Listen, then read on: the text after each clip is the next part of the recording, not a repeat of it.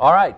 Un message pour l'Église d'aujourd'hui de Pierre l'apôtre, une étude textuelle et thématique euh, de 1 et 2 Pierre. Là, on est rendu à 2 Pierre, leçon numéro 4 dans notre série. Et euh, grandir euh, pour ne pas mourir, c'est le, titre de cette leçon. Eh bien, dans la première épître, Paul euh, enseigne l'Église au sujet de la grâce de Dieu et l'effet de la grâce de Dieu sur une personne et comment on peut reconnaître que la grâce de Dieu travaille dans un croyant? Dans la deuxième lettre, Pierre va dealer avec, va traiter d'autres sujets parce que sa propre situation a changé. Je veux que vous imaginez pour un instant que vous, vous êtes celui que Dieu a choisi pour faire les choses suivantes. Imaginez que vous êtes choisi pour être le premier à proclamer la résurrection de Jésus. Et que vous êtes le premier à organiser la première assemblée. Et que à vous la tâche de prêcher aux Grecs pour la première fois. Et aussi de produire des écrits inspirés et de fournir du leadership quand, avec les autres apôtres pour toutes les églises. Maintenant, imaginez pour un instant que vous avez toutes ces responsabilités comme Pierre avait, et vous savez que bientôt vous allez mourir. C'est quoi que vous allez faire? Les historiens nous disent que Pierre euh, était à Rome à l'époque, et en 67 après Jésus-Christ, il a été arrêté avec d'autres chrétiens pendant la persécution de chrétiens dans cette ville à cette époque. Et comme je vous ai dit auparavant, il y en a qui disent que finalement on l'a exécuté à l'envers, crucifié à l'envers. Il a refusé d'être, il était pour être, vous savez, la, la, j'étais pour dire la bonne manière. Il n'y a pas une bonne manière d'être crucifié, mais vous savez, la manière traditionnelle. Et il a refusé d'être crucifié de cette façon parce qu'il ne trouvait pas digne de mourir comme le Seigneur est mort et on l'a crucifié à l'envers. Entre les cas. Il n'y a, rien dans la Bible qui dit ça, mais on, on, a certains historiens qui nous disent ça. Peu importe sa mort, il savait que la fin était près, proche, et il a écrit une dernière lettre aux églises avant sa mort. Il y avait une dernière chance à parler aux frères, un dernier sermon à donner, une dernière opportunité de leur enseigner. Et cette lettre que nous avons de Pierre contient ce que le Saint-Esprit lui a dirigé à écrire dans cette dernière communication à l'Église avant de mourir. Donc, la première chose euh, qu'il a dit, première chose qu'il voulait que les saints euh, euh, sachent, qu'ils se souviennent, et l'idée que nous allons étudier maintenant, on doit grandir pour ne pas euh, mourir. Comme chrétien, on doit grandir pour ne pas mourir. Pierre le fait penser que le christianisme, c'est un processus, un voyage, une transformation qui doit prendre place. Donc, en chapitre 1, verset 1 à 11, il décrit les changements qui doivent arriver dans nos vies non seulement pour, vous savez, finir le trajet, mais aussi pour confirmer que nous sommes actuellement sur la bonne voie. Donc, on commence en verset 1.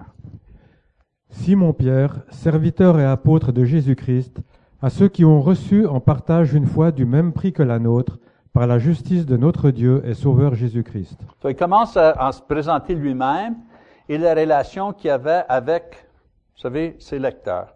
C'est un apôtre, un messager spécial de Jésus-Christ. Il y avait beaucoup de messagers à l'époque. Il y en avait beaucoup qui, on les appelait des, des, des, apôtres, vous savez, des messagers, des missionnaires. Mais seulement ceux qui avaient été choisis par Jésus lui-même et qui ont témoigné son baptême et sa résurrection, on pouvait dire c'était les apôtres de Jésus, sauf que Paul qui a été appelé après. Les apôtres, eux, avaient un, appel spécial, Jésus lui-même. Il y avait une expérience spéciale. Ils ont été avec Jésus à travers son ministère. Il y avait une tâche spéciale. Euh, ils, ont, ils étaient témoins de sa résurrection, ce qu'ils ont vu eux-mêmes, un, un, témoignage oculaire. Et il y avait une autorité spéciale. Leur lettre était inspirée par le Dieu même, par le Saint-Esprit. Je veux que vous notez aussi, il sert du terme serviteur qui veut, qui démontre son humilité. Oui, c'est un apôtre spécial avec des dons et autorités spéciales, mais la seule chose que ça veut dire, c'est que c'est un esclave à Jésus-Christ. Pas quelqu'un qui se croit supérieur aux autres. So, tout de suite, c'est la façon qui, qui va adresser ses, euh, ses lecteurs. Il se voit, euh, il voit euh, ses lecteurs comme des gens qui sont dans la même situation que lui-même, la même situation que les autres apôtres, des gens qui ont été sauvés euh, parce que Dieu est bon et miséricorde. Ils ont été sauvés à travers la grâce de Dieu, à travers la foi qu'ils ont en Jésus-Christ qui a été exprimée euh, dans la repentance et le baptême. Maintenant, peut-être il y a un rôle spécial et une responsabilité spéciale dans l'Église, mais il est lié à eux de la même façon que tous les chrétiens sont liés un avec un autre. Tous étaient pécheurs. Tous ont été sauvés à travers la foi en Jésus-Christ, rendu possible par la miséricorde de Dieu. Donc, on continue, verset 2 à 4. Que la grâce et la paix vous soient multipliées par la connaissance de Dieu et de Jésus notre Seigneur. So, dans le prochain verset, Pierre offre une bénédiction et après ça, il explique comment on, on, entre dans cette bénédiction. La grâce, vous savez que la grâce, la grâce, c'est le mot qui, euh, qui fait un sommaire de toutes les bonnes choses que Dieu donne. Je veux encore faire une petite parenthèse ici. Dans la Bible, souvent, les écrivains, ils choisissent un mot et dans ce mot-là, euh, on dirait que le mot, c'est une enveloppe et ils mettent toutes sortes de choses dans ce mot-là. So, Pierre, lui, il, il sert du mot grâce, la grâce. Et euh, ça, c'est le salut, la vie éternelle, le bonheur, euh, la sobriété, l'assurance. C'est toutes ces choses-là, là, il met tout ça et, et il compacte tout ça dans un seul mot, grâce. So, quand lui, ici, là, dans la deuxième épître, il dit le mot grâce, bien, il répète tout ce qu'on a discuté dans la première épître. OK? So, j'explique ça pour comprendre qu'est-ce qui se passe ici. Donc, le mot grâce, c'est le mot qui, euh, qui, qui, qui, qui, rend un sommaire de toutes les bonnes choses que Dieu nous donne. Et la paix, c'est la sensation ou la condition qu'on reçoit quand on a la grâce de Dieu. So, celui qui a la grâce de Dieu, c'est comment qu'on expérience la grâce de Dieu? Bien, il y a la joie, mais il y a aussi la paix. Pierre, il dit que cette combinaison de, bénédiction et de plaisir qui vient de ces choses-là va augmenter en proportion au degré qu'une personne vient à connaître Dieu et Jésus-Christ son Fils. All right? So that's the preamble. Ça c'est la OK, that's c'est beaucoup à dire là. Surtout en français. So toutes les bonnes choses qu'il nous a données qui est compacté dans le mot grâce, là, et paix, bien, toutes ces choses-là, on commence à les connaître de plus en plus lorsqu'on connaît Dieu de plus en plus. So, si on connaît Dieu comme ça, eh bien, la grâce et la paix, on a ça. Si on connaît Dieu comme ça, eh bien là, la grâce et la paix, on va la connaître comme ça. OK? All right. Le mot connaître, encore, ce n'est pas juste un mot on connaît, vous savez, euh, comme ci, comme ça, là. C'est le mot que j'ai dit avant, une connaissance intime. Ça, ça, veut dire une connaissance exacte, une connaissance pleine, profonde. Un degré de connaissance où celui qui connaît peut avoir influence sur celui qui est connu. All right. tout ça, c'est tout pour préparer ce qu'il va dire. OK? Sur la grâce, les bienfaits de Dieu l'appellent, le résultat de la grâce, connaître connaissance intime. All right, there we go. Verset 3. Sa divine puissance nous a donné tout ce qui contribue à la vie et à la piété, en nous faisant connaître celui qui nous a appelés par sa propre gloire et par sa vertu. So, les humains, eux autres, peuvent connaître Dieu seulement qu'au degré que Dieu se révèle. Si Dieu dit, tu vas juste me connaître comme ça, là, il y a peu importe ce qu'on fait, on ne connaîtra jamais plus que ça. Parce qu'on ne peut pas connaître Dieu, on ne peut pas forcer Dieu à, nous donner ça, s'il veut juste nous donner ça, de connaissance de lui-même. OK? So now, et maintenant, la création, Pierre dit, la création, elle dévoile pas Dieu. Elle nous dit pas ce que Dieu pense. La création ne dit pas ce que Dieu veut de l'homme. La création ne dit pas notre futur ou euh, la condition de la vie spirituelle. On peut apprendre beaucoup de choses de la, création, que Dieu a du pouvoir, que Dieu est sage, que Dieu, vous savez, on peut voir ces choses-là, que Dieu est bon, mais on ne peut pas savoir ce que Dieu pense. Cette connaissance est seulement disponible si Dieu lui-même se révèle à l'homme. Et l'homme peut seulement connaître Dieu et par conséquent connaître l'expérience des bénédictions et de la paix qui vient de la connaissance de Dieu au degré que Dieu se permet d'être connu. C'est ça que Jésus veut dire en Jean chapitre 17 verset 3. Voici la vie éternelle que vous allez connaître Dieu et son Fils Jésus-Christ. Concernant cette chose-là, Pierre dit que Dieu s'est ouvert complètement parce qu'il a permis une connaissance vraie. Autrement dit, Pierre nous dit, ayez pas peur, Dieu, il veut pas qu'on le connaisse juste comme ça. Dieu s'est ouvert complètement. Il dit, vous allez avoir une pleine connaissance de moi. Il n'y a pas de limite. C'est bonne nouvelle, ça. Je vais vous expliquer pourquoi. Cette vraie connaissance, rendue possible à travers l'Évangile, lui, il appelle ça l'appel. L'appel, c'est l'Évangile. C'est comme ça qu'on est appelé.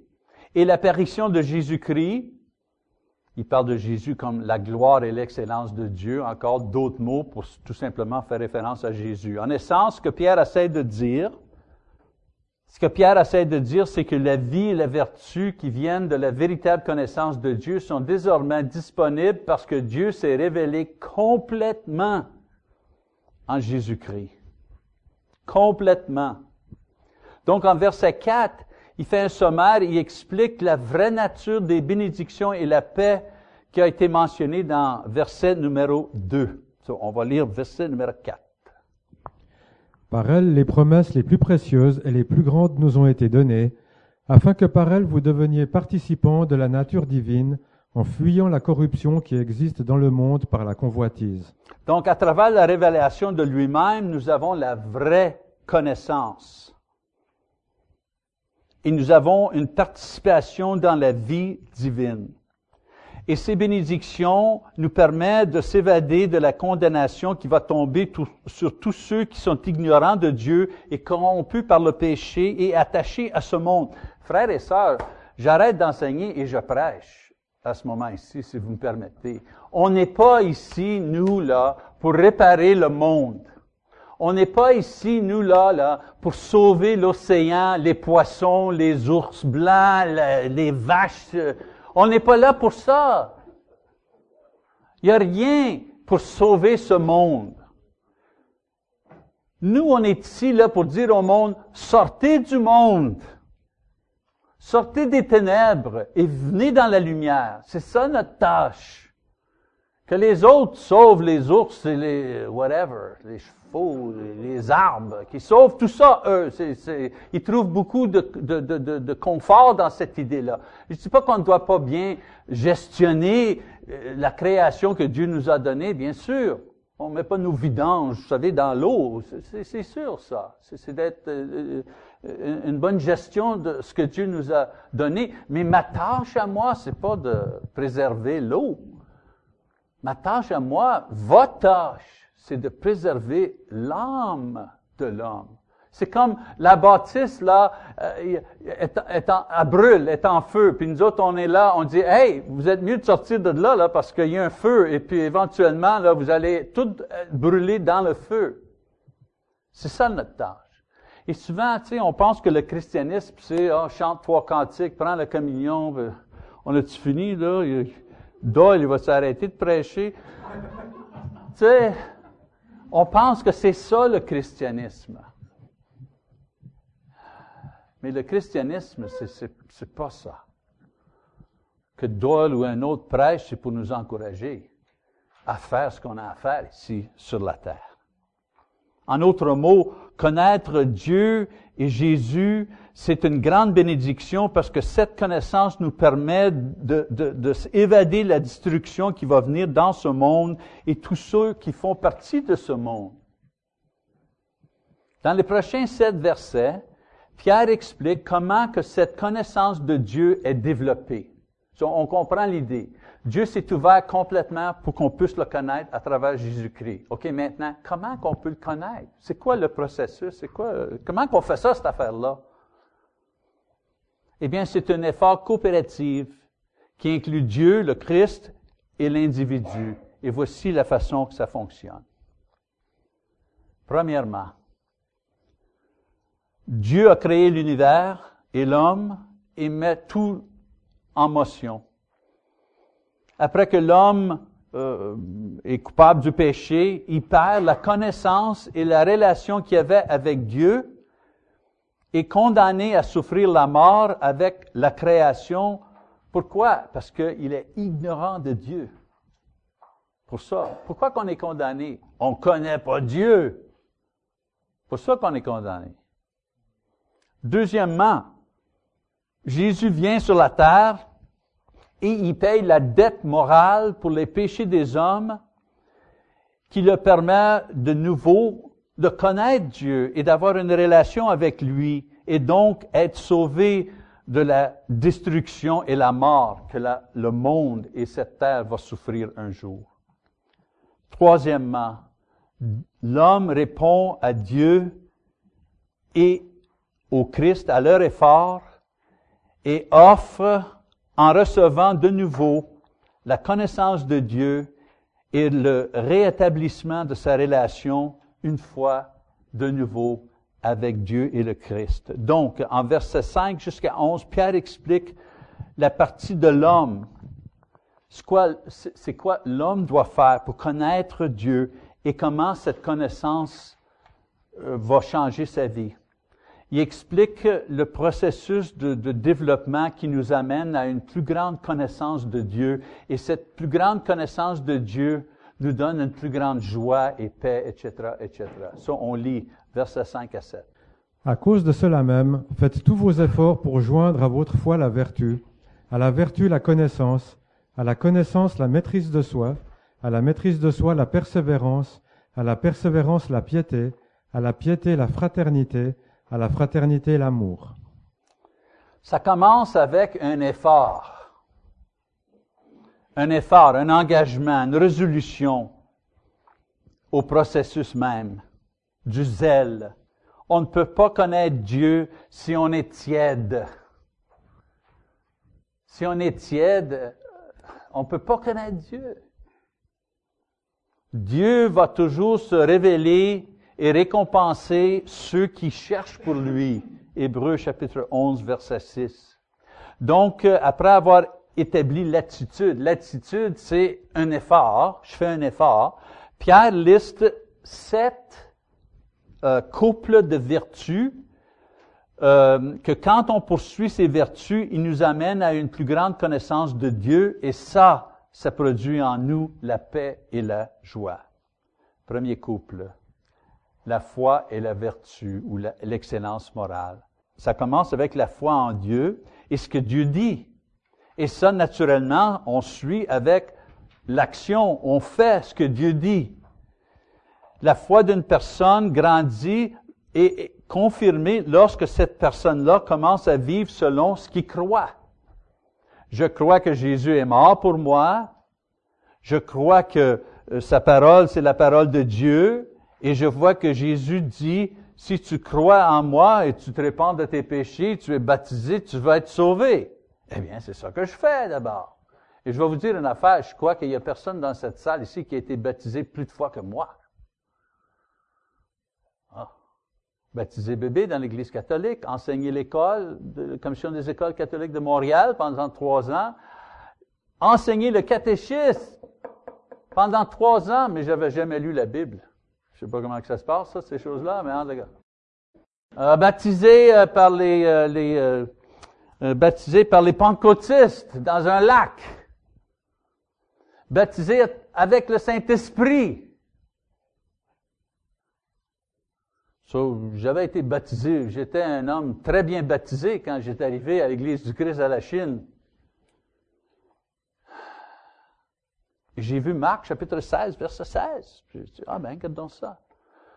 Et le prédicateur a dit, tu as été baptisé. Oh, baptisé, oui, je connais ça, le baptême. Boy, oh boy, euh, aspergé, immergé, le Saint-Esprit, j'ai tout fait. J'ai tout fait. Et là, il m'a expliqué les raisons qu'une personne était baptisée, que la Bible expliquait. Vous savez, pour savoir le Saint-Esprit, le pardon des péchés, pour faire partie de l'Église, pour remettre le Christ. Enfin, on peut avoir 15 raisons bibliques pour être baptisé. Ça, serait une, excellente étude, ça aussi. Toutes les raisons données pour être baptisé. Et il m'a tout donné les raisons bibliques pour être baptisé, puis je regardais, non, non, non, non, non, non, non, non. J'ai dit, j'ai jamais été baptisé, immergé, euh, chaudière d'eau, rien, pour une raison biblique. Et à ce moment-là, j'ai réalisé, si je veux être un disciple de Jésus, je dois obéir les paroles de Jésus. Et donc, j'ai été baptisé pour une cinquième fois. Mais ce fois-là, c'était la dernière fois. Parce que quand quelqu'un dit, et tu es certain que tu es chrétien? Oh oui, je suis certain. je peux vous montrer la page, le, passage, plusieurs passages même. Donc, euh, ce que, je, je compte cette histoire-là pour souligner l'idée la foi, on commence avec la foi. Et euh, la foi, on suit ça avec l'obéissance. Deuxième couple, la vertu et la science. À une bonne, une, une bonne vie pure, on ajoute la connaissance. Ici, le mot là, la science, c'est pas la connaissance de Dieu, ça. C'est un autre mot qu'on doit servir pour, pour dire la connaissance de la, et science. C'est bon en français, en anglais on dit, on dit knowledge. Il y en a beaucoup qui pensent que knowledge, c'est la, la connaissance de Dieu, mais c'est pas ça. La connaissance ici, la science, c'est information, sagesse, la connaissance de soi-même, la connaissance de notre monde, la connaissance de la parole de Dieu non seulement que l'habilité d'être une bonne personne, mais être capable d'appliquer la parole de Dieu à toutes sortes de situations dans la vie qui demandent la connaissance et de la sagesse. Ajoute à ta vertu, ta bonne vie, sagesse. Troisième couple. À ta science, la tempérance. À la connaissance, le contrôle de soi une personne sage devient une personne prudente. Une personne qui connaît bien les choses commence à comprendre la nature de l'ennemi spirituel et la force de l'ennemi spirituel. On n'a pas, nous, la force de surmonter sur le diable toute seule. Une personne qui comprend, qui connaît, qui se contrôle même, qui contrôle sa langue, contrôle ses pensées, c'est la manière le plus sûre de maintenir non seulement notre foi, mais notre excellence morale. Combien de frères et sœurs ont perdu leur foi parce qu'il n'y avait pas un contrôle de soi-même? Ils aimaient trop leur péché charnel. Quatrième couple, la tempérance et la patience, la persévérance, le contrôle de soi et la persévérance. Vous savez, moi en anglais on dit les ABCs, vous savez, les premières choses, les premiers principes de la, de la vie chrétienne. Une fois qu'on apprend ces choses-là, c'est quoi les choses de base dans la vie chrétienne? La foi en Dieu, une vie sainte, la connaissance, le contrôle de soi. Ça, c'est juste les choses qui débutent, ça. Ça, c'est au début, là. On est des bébés, là, quand on apprend ces choses-là. La clé, c'est de continuer dans ces choses-là, peu importe ce qui arrive. Il y a beaucoup qui apprennent au sujet de leur foi, sont heureux d'abandonner leurs vieux péchés, leurs mauvaises habitudes qui ont détruit leur vie dans le passé, et, ils aiment beaucoup de connaître la parole de Dieu et toutes ces choses-là. Mais quand il y a de l'adversité ou de la persécution ou de la, douleur ou, euh, ou inconvénience, ils abandonnent. Pierre dit que un lien important dans la chaîne de développement, c'est de cultiver l'habilité de persévérer dans les choses qu'on a déjà appris, les, habitudes qu'on a déjà acquis. Cinquième couple. Patience et piété. Voici le point où il y a une transformation, où que la nouvelle personne devient plus évident. Euh, en anglais, on dit lift. Lift, décollage. Vous voyez un avion, peut-être tout le monde a pris l'avion. Hein? L'avion est, sur terre, hein? puis on part, puis on est à terre, puis on roule, on roule. 50 000 à l'heure, 60 km à l'heure, 100, 200. Et à un moment donné, on, touche à terre et on va très vite. À un moment donné, on a décalage, lift. Tout d'un coup, on va dans les airs. On n'est plus à terre. Bien, point numéro 5, là, c'est à ce point-là qu'on a lift spirituel. Il y a beaucoup de gens, je, vais expliquer. Il y a beaucoup de gens, pour différentes raisons d'entraînement, d'idéalisme, de, manque de contrôle, sont sages, sont, sont prudents, sont persévérants. Mais juste ceux qui peuvent développer ces qualités dans un contexte chrétien peuvent commencer avoir une piété dans leur vie. Piété veut dire d'être plus comme Dieu qu'on est comme l'homme. D'être plus comme Jésus que être comme nous-mêmes. Qu'on appartient plus à l'Église qu'on appartient au monde. Il y a du monde là qui arrive à numéro 5 et il reste là. C'est comme, ça serait comme un avion là qui est toujours à terre. Tu veux aller Lyon-Paris ou Lyon-Genève, tu embarques sur l'avion, puis embarques sur la, grande route, là, puis ils sont sur le highway. Ils vont jamais dans C'est un avion, c'est un chrétien, mais c'est jamais un chrétien qui lift. Jamais décollage. Notre régénération spirituelle est, définitivement euh, euh, commence définitivement à être euh, visible à ce point-ci. C'est le numéro 5 où qu'on a décollage spirituel. Voilà, numéro 6, couple numéro 6, piété et amour fraternel. Jésus a dit que le signe des disciples, des disciples sincères, c'était l'amour qu'un disciple avait pour un autre. Jean 13, verset 35. Celui qui connaît Dieu comprend que Dieu a envoyé Jésus pour mourir, pour établir l'Église. Dieu aime l'Église. Et ceux qui connaissent Dieu aiment l'Église. Pour Dieu, l'Église, c'est la chose la plus importante parce qu'il a envoyé son Fils mourir pour établir l'Église. De ne pas aimer l'Église, de dénigrer l'Église, d'ignorer l'Église, de, de réduire l'importance de l'Église, d'être pas fidèle à l'Église, c'est un signe qu'une personne connaît pas très bien Dieu.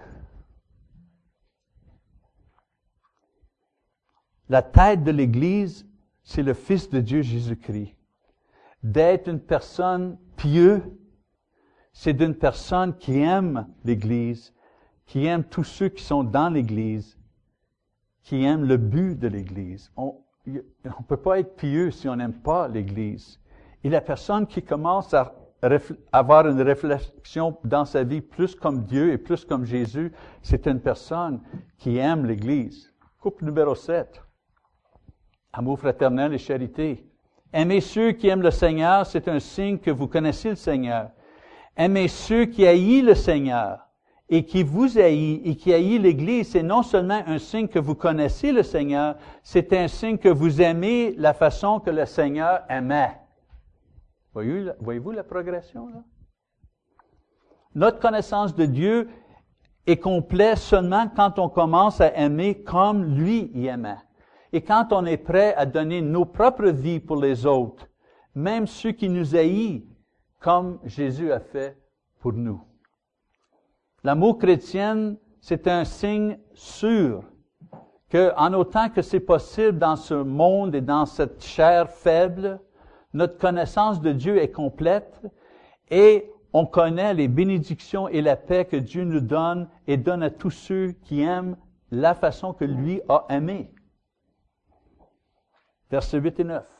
En effet, si ces choses existent en vous et s'y multiplient, elles ne vous laisseront pas sans activité ni sans fruit pour la connaissance de notre Seigneur Jésus-Christ.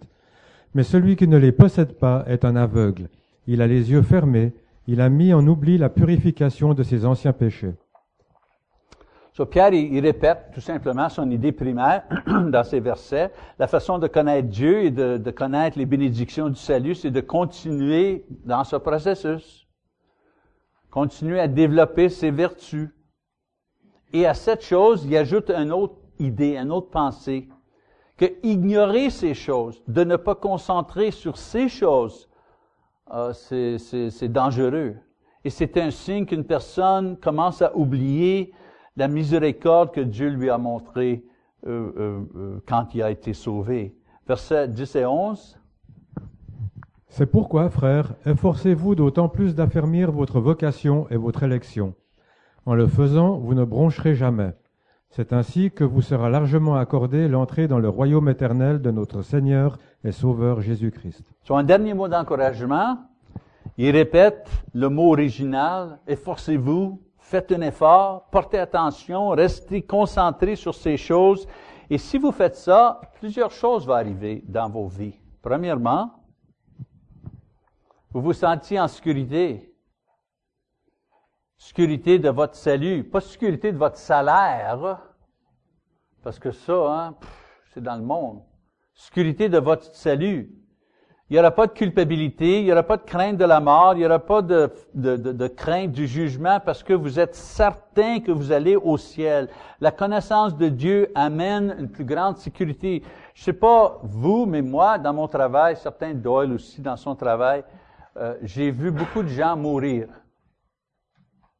à l'hôpital, à toutes sortes de places. Même des gens que je, tenais leurs mains, je les tenais dans mes bras, ils sont morts dans mes bras dans le milieu d'une prière, quelqu'un est mort. Et je peux vous dire une chose, sûre et certain, quand une personne est près de la mort, quand je leur parle, même si c'est pas un membre de l'Église, il ne me demande pas, euh, est-ce que mes parts en GM ont bien fait sur la bourse? Est-ce que tu as oublié d'amener mon auto pour faire remplacer l'huile? Est-ce que tu t'es assuré que mon hypothèque a été payée à temps? Jeunes, vieux, hommes, femmes, croyants, non-croyants, c'est toujours la même chose dans le dernier moment. Ils disent toujours, est-ce que je suis correct? Am I okay? Je suis correct? Je peux-tu partir? C'est toujours ça la question. C'est pour ça qu'on devrait rester focusé, concentré sur les choses que je vous dis maintenant. Parce que ça va tout nous arriver. Et quand on arrive à ce point-là, on veut se dire, Hallelujah, I'm okay. Let's go. Je suis prêt à partir.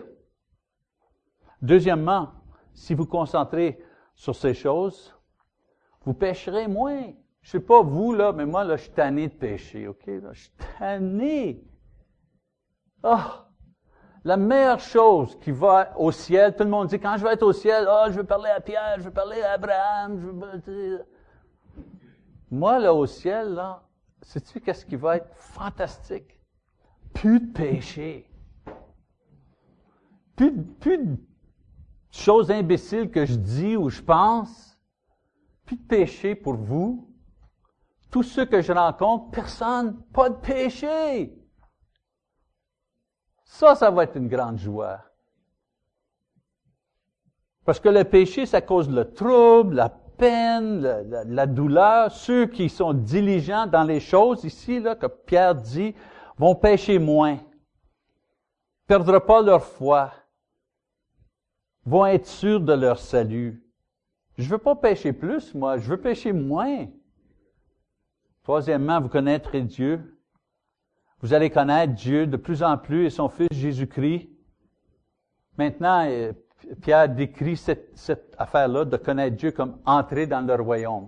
Il sert de différents mots pour, vous savez, différents mots pour expliquer la même chose. Le changement que nous allons avoir, c'est le, procès d'être transféré de ici sur terre au ciel.